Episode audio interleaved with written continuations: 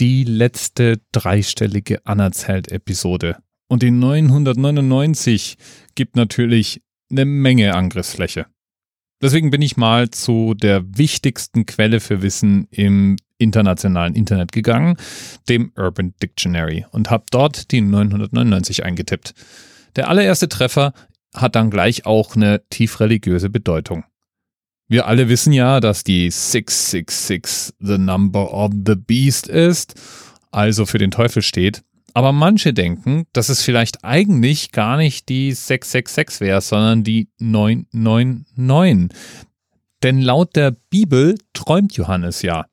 Und Zahlen werden verkehrt rumgeträumt. Woher die Behauptung kommt, dass man Zahlen verkehrt rumträumt, ist mir nicht so ganz klar, aber das ist auf jeden Fall der erste Eintrag. Der zweite Eintrag ist dann die 999 als eine Notfallnummer, die anscheinend in den USA auch immer gerne mal für ganz, ganz, ganz arg lustige Telefonscherze genommen wird.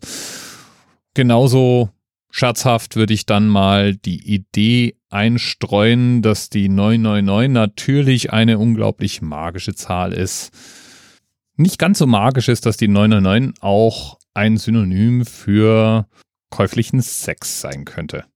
Egal was nun. Religion, Zahlensymbolik oder käuflicher Sex.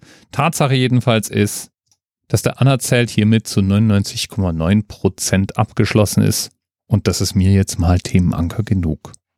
Bis bald. Thema Rest 10, 9, 8. The experience of 47 individual medical officers. Was hier über die Geheimzahl der Illuminaten steht. Und die 23. Und die 5. Wieso die 5? Die 5 ist die Quersumme von der 23.